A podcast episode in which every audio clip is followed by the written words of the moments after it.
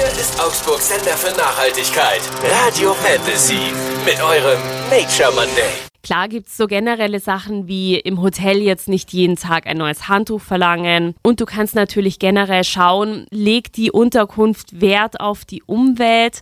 Es gibt aber so ein Ding, was jeder daheim hat, aber selten mit in den Urlaub nimmt eine Trinkflasche oder einen Trinkbecher. Wenn du das jetzt fix auf deiner Packliste hast, dann kannst du während der Reise auf Plastikflaschen verzichten und einfach das Wasser aus der Leitung trinken.